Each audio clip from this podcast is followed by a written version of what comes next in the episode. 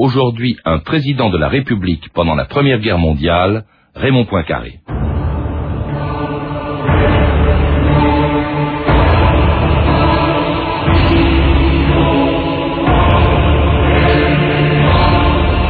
Dans le drame, Poincaré fut la raison de la France.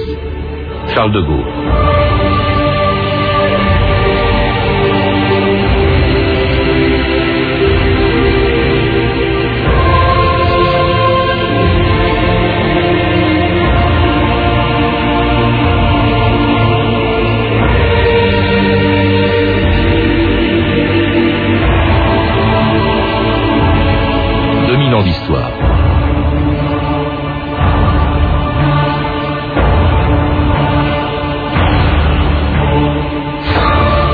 Dans le cimetière du petit village lorrain de Nubécourt, la tombe de Raymond Poincaré ne se distingue pas des autres. Sur un petit tertre gazonné, une plaque de marbre blanc indique simplement son nom, la date de sa naissance à Bar-le-Duc en 1860 et celle de sa mort en 1934. Mais rien n'indique que celui qui est enterré là était une des figures les plus célèbres de la Troisième République. Député à 27 ans, ministre à 33, puis chef du gouvernement en 1912, il était devenu un an plus tard président de la République à un des pires moments de l'histoire du XXe siècle. À la veille de la Première Guerre mondiale, pendant laquelle ce Lorrain, profondément marqué par la défaite française de 1870 et l'occupation de sa province natale, s'est montré à la tête de l'État un des plus farouches partisans de la guerre à outrance. Raymond Poincaré, le 14 juillet 1915. Il n'est pas un seul de nos il n'est pas un seul citoyen, il n'est pas une seule femme de France. Qui ne comprenne clairement que tout l'avenir de notre race, et non seulement son honneur, mais son existence même, sont suspendus au jour de minute de cette guerre inexorable. Nous avons la volonté de vaincre, nous avons la certitude de vaincre, nous avons confiance dans notre force et en celle de nos alliés, comme nous avons confiance en notre droit. François Roth, bonjour. Bonjour. Alors jamais, je crois, en France, un président de la République n'a exercé ses fonctions dans des circonstances aussi dramatiques que, Raymond Poincaré que l'on vient d'entendre en 1915 pendant la Première Guerre mondiale.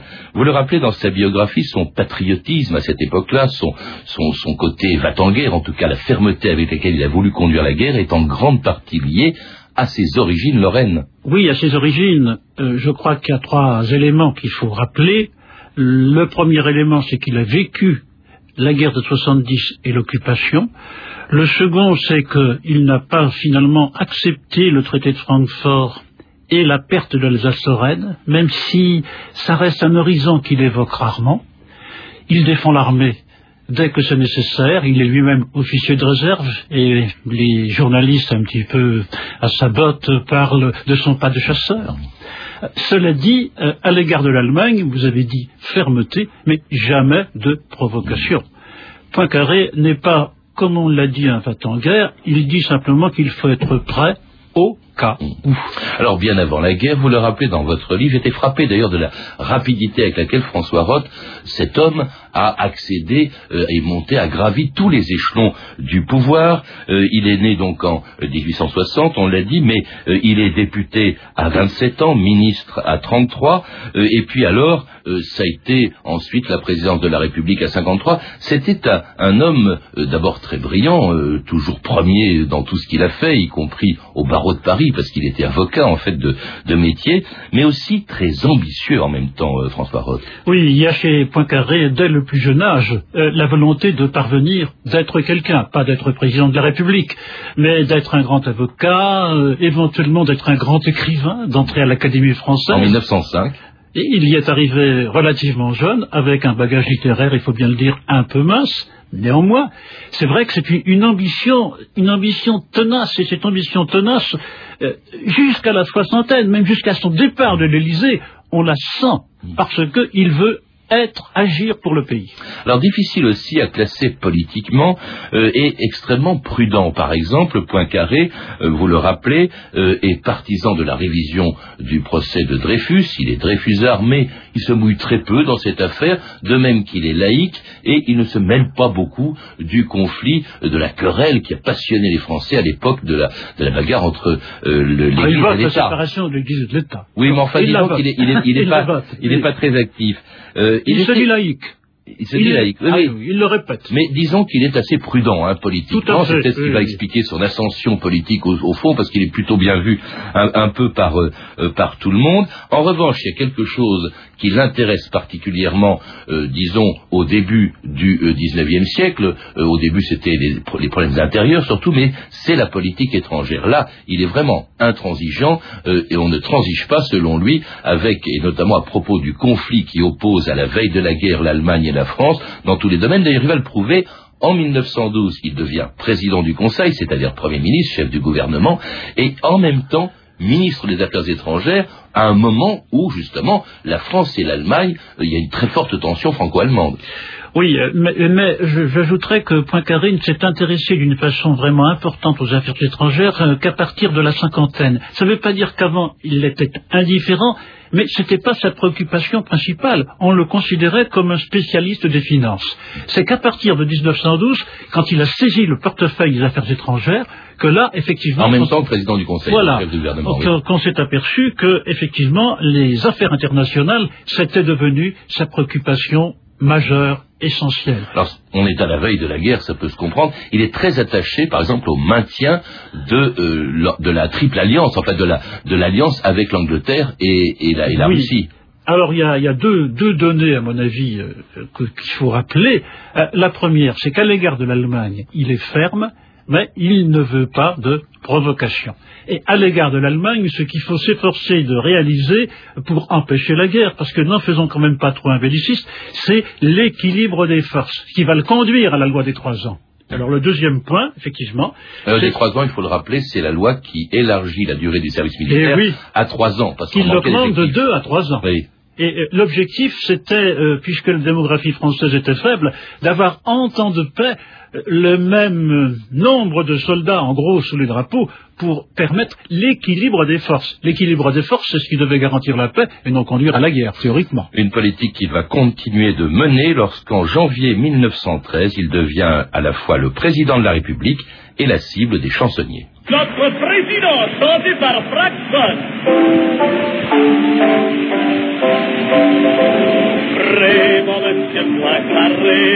De la résistance. Chaque fois qu'il est invité à faire son danse, il ne refuse jamais, car c'est un homme. Et chaque fois qu'il préside toute une kyrielle de banquet, et quelquefois dans l'honneur de nos amis la triple il donne une fête épatante à tous les ambassadeurs. Quand on apporte le caviar, il et crie Vive le tsar! Quand on sert le plum pudding, il chante le God Save the King. Et tous les ambassadeurs gaiement répondent en chœur One, two, three. Président de la République appétit magnifique. Oui, nous avons pour diriger l'État un homme qui a de l'essence.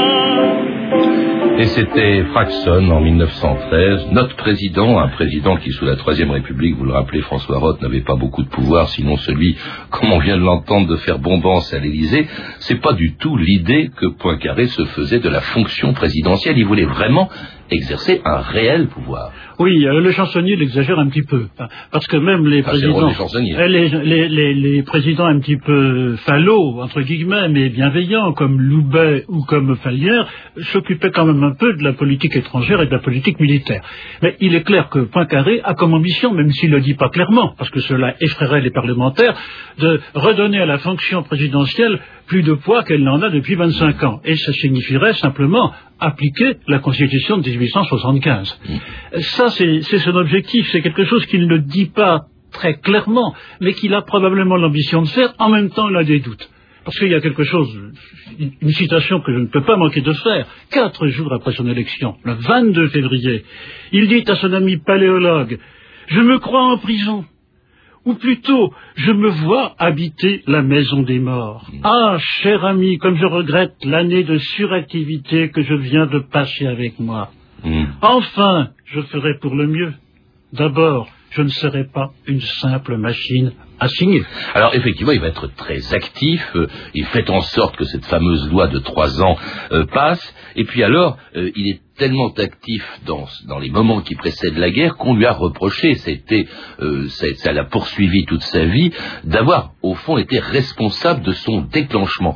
On le surnommait, François Roth, on le surnommait Poincaré la guerre. Oui, c'est toute une campagne de presse qui commence déjà en sourdine pendant la guerre, mais qui va s'épanouir pendant le cours des années 20 et que Poincaré va être quasiment impuissant à réfuter. On a tout un tas de textes où il s'efforce de la réfuter. Alors le problème de ces responsabilités réelles est très difficile à trancher et je n'irai pas jusqu'au bout devant vous. Pourquoi? Parce qu'il y a un certain nombre d'éléments qui nous manquent, et notamment ce qu'il aurait dit au tsar, ce qu'il aurait dit euh, au ministre russe, lors de son fameux voyage en Russie dans les jours qui ont précédé la Première Guerre mondiale. Oui, il faut dire qu'à ce moment-là, après l'attentat de Sarajevo qui a déclenché la guerre, Poincaré se rend en Russie. Bien sûr. Euh, et c'est à ce moment-là que les choses commencent à se nouer. C'est peu de temps après son arrivée que la guerre se, déclenche. En tout cas, une guerre, euh, une accusation plutôt de responsable de la guerre dont il se défend quand elle est déclenchée en 1914. Mais il va tout faire, une fois qu'elle est commencée, pour la mener jusqu'au bout. À aucun moment, nous n'avons négligé de prononcer le mot ou de faire le geste qui aurait pu dissiper les menaces de guerre si un fol attentat contre la paix européenne n'avait été depuis longtemps voulu et préparé par des ennemis implacables. Nous avons été les victimes innocentes de l'agression la plus brutale et la plus savamment préméditée. Mais puisqu'on nous a contraints à tirer l'épée n'avons pas le droit, messieurs, de la remettre au fourreau avant le jour où nous aurons vengé nos morts et où la victoire commune des Alliés nous permettra de réparer nos ruines, de refaire la France intégrale et de nous prémunir efficacement contre le retour périodique des provocations.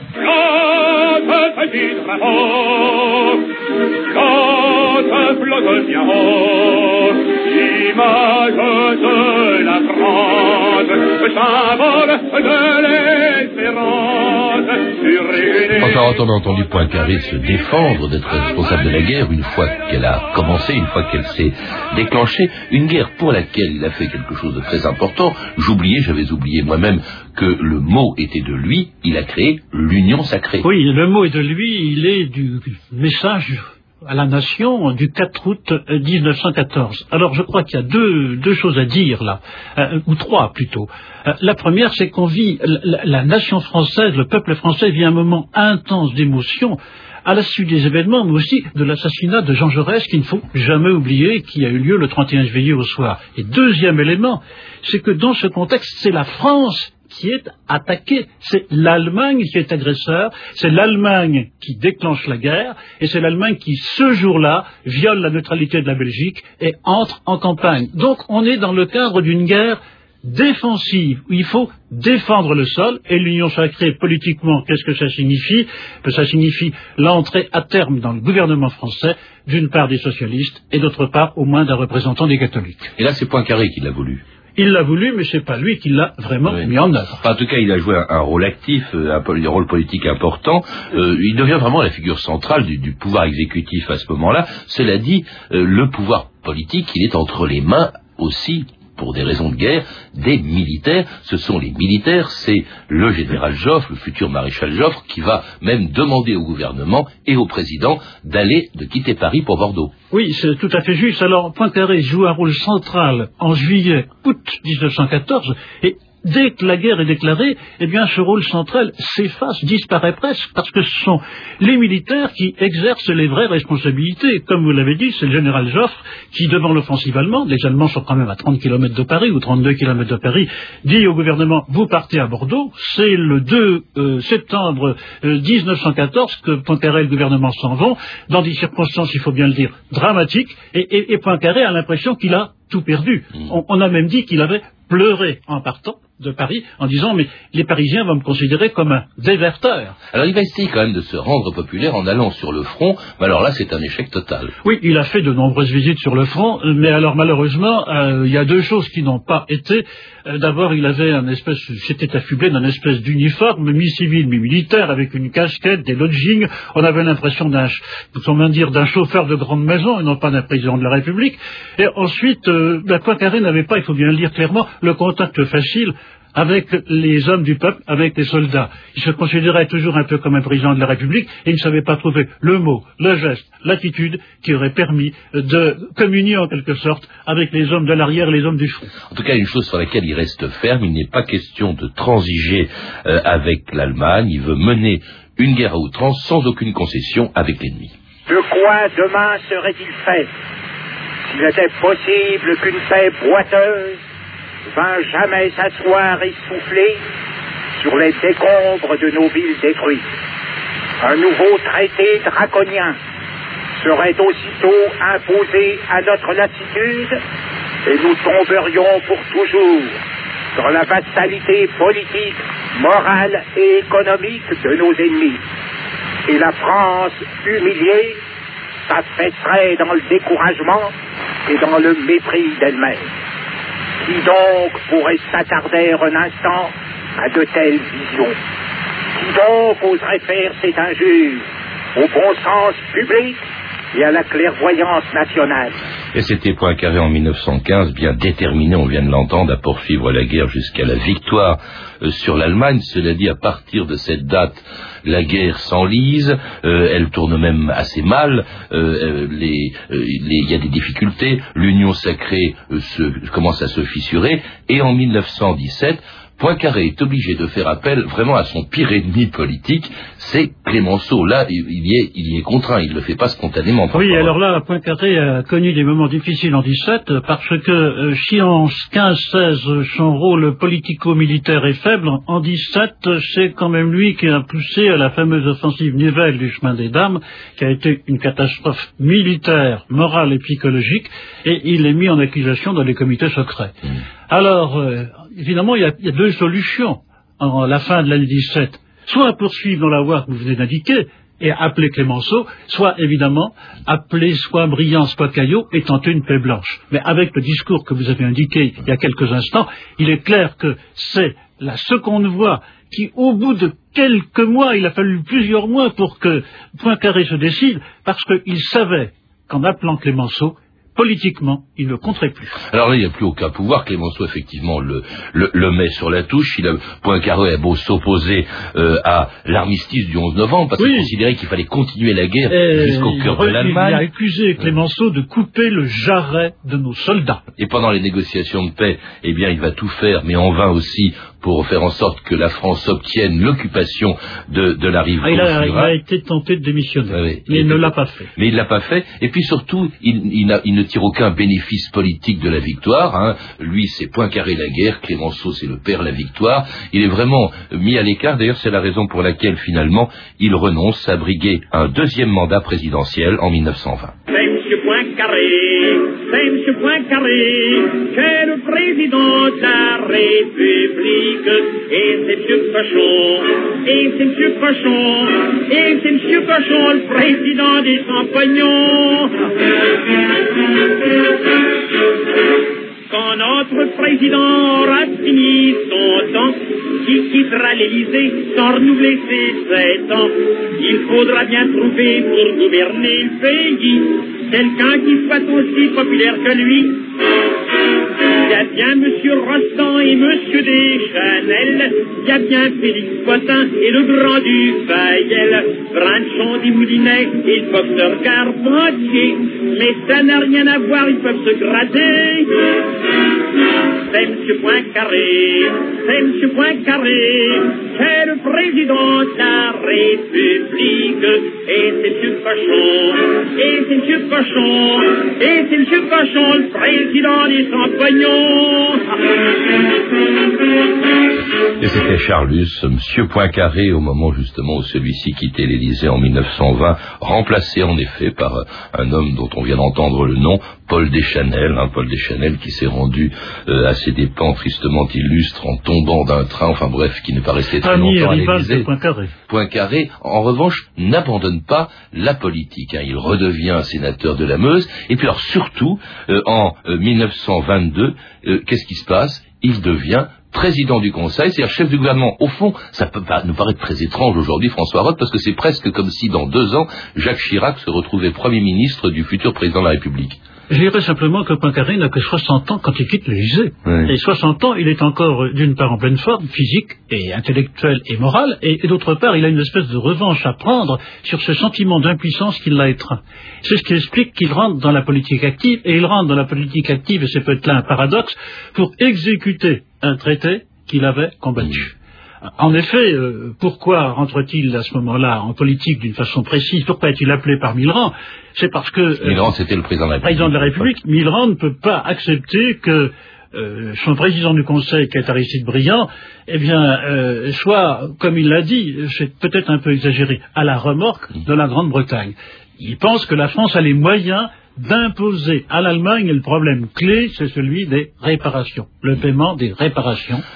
Alors pour ça, Poincaré va, va aller loin, puisque c'est lui qui va faire occuper la Roure en Allemagne. hein. Il, il fait preuve d'autant de fermeté en temps de paix qu'en temps de guerre. Euh. Peut-être même plus en temps de paix qu'en temps de guerre. Euh, il a mis quand même six mois avant de se décider, Euh, parce qu'il en apercevait peut-être les avantages, mais aussi les inconvénients. Alors sur l'expédition de la Roure, je dirais trois choses. D'abord, techniquement, militairement, elle a été parfaitement réussie, mais politiquement, ça a été un échec complet. Dans deux domaines. D'abord, les Alliés ne pouvaient suivre, et les Alliés ont mis Poincaré en difficulté, notamment en mettant le franc en difficulté. Les Alliés, c'est-à-dire les Anglais, la France seule ne pouvait plus agir. Et ensuite, vis-à-vis des Allemands, je pense que ça a été une faute politique et morale grave. Oui, parce que ça a encouragé un nationalisme on Ça a encouragé où, où il va, le nationalisme allemand. Il y a aussi des problèmes financiers que Poincaré essaye de résoudre par des décrets-lois. On le traite à ce moment-là de dictateur parce que le franc s'effondre à ce moment-là littéralement. Ça va favoriser en 1924 la victoire du cartel des gauches. Poincaré quitte à nouveau la direction du gouvernement et puis il va y revenir en 1926 pour sauver le franc dont la valeur s'était effondrée. Et soudain, c'est le miracle, un miracle imprévisible. Le franc reprend du poil de la bête. L'or se met à affluer dans les caves de la Banque de France. Ce miracle s'explique par un mot magique, la confiance. La confiance que le pays tout entier a mis dans le nouveau président du Conseil, Raymond Poincaré. Moi, messieurs, je ne crois qu'au franc. Je fais confiance au président Poincaré. La politique suivie par Poincaré n'est pour rien dans le phénomène auquel nous assistons, mais seulement la confiance que le pays met en lui. Nouvelle victoire du président Poincaré. Demandez le petit parisien. Les assemblées réunies à Versailles face la création de la Caisse nationale d'amortissement. Le franc encore consolidé. Alors après Poincaré, la guerre en 1915, voilà Poincaré, le sauveur du franc, euh, très populaire en, en 1926, parce qu'effectivement, il va rétablir le franc, même si il le stabilise au cinquième de sa valeur d'avant-guerre, ce qu'on appelle le franc de 4 sous, le franc Poincaré, mais il devient euh, extrêmement populaire, il a sauvé le franc. Oui, euh, le sauveur du franc, c'est la formule qui est restée. Euh, c'est peut-être pas tout à fait exact, dans la mesure où, comme vous venez de le rappeler, après d'ailleurs 18 mois d'hésitation, il a fini par se résigner à ce qu'il refusait, c'est-à-dire la dévaluation du franc des 4 cinquièmes, en créant ce fameux franc Poincaré en juin 1928. Néanmoins, il y a deux éléments que je voudrais retenir. Le premier, c'est que Poincaré a réalisé non plus l'union sacrée, mais l'union nationale. Une formule politique qui revient de temps en temps, qui est la conjonction des centres.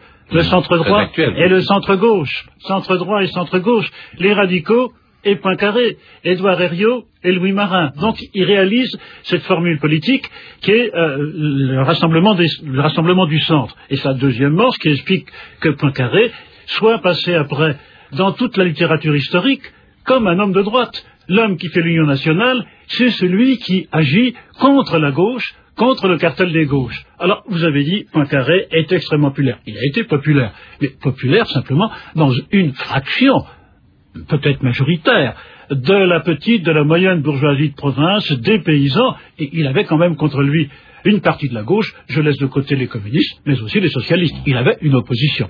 Alors il va quand même rester longtemps. euh, Trois ans, c'était Trois ans, hein, c'était très long à l'époque. Les gouvernements étaient beaucoup plus courts.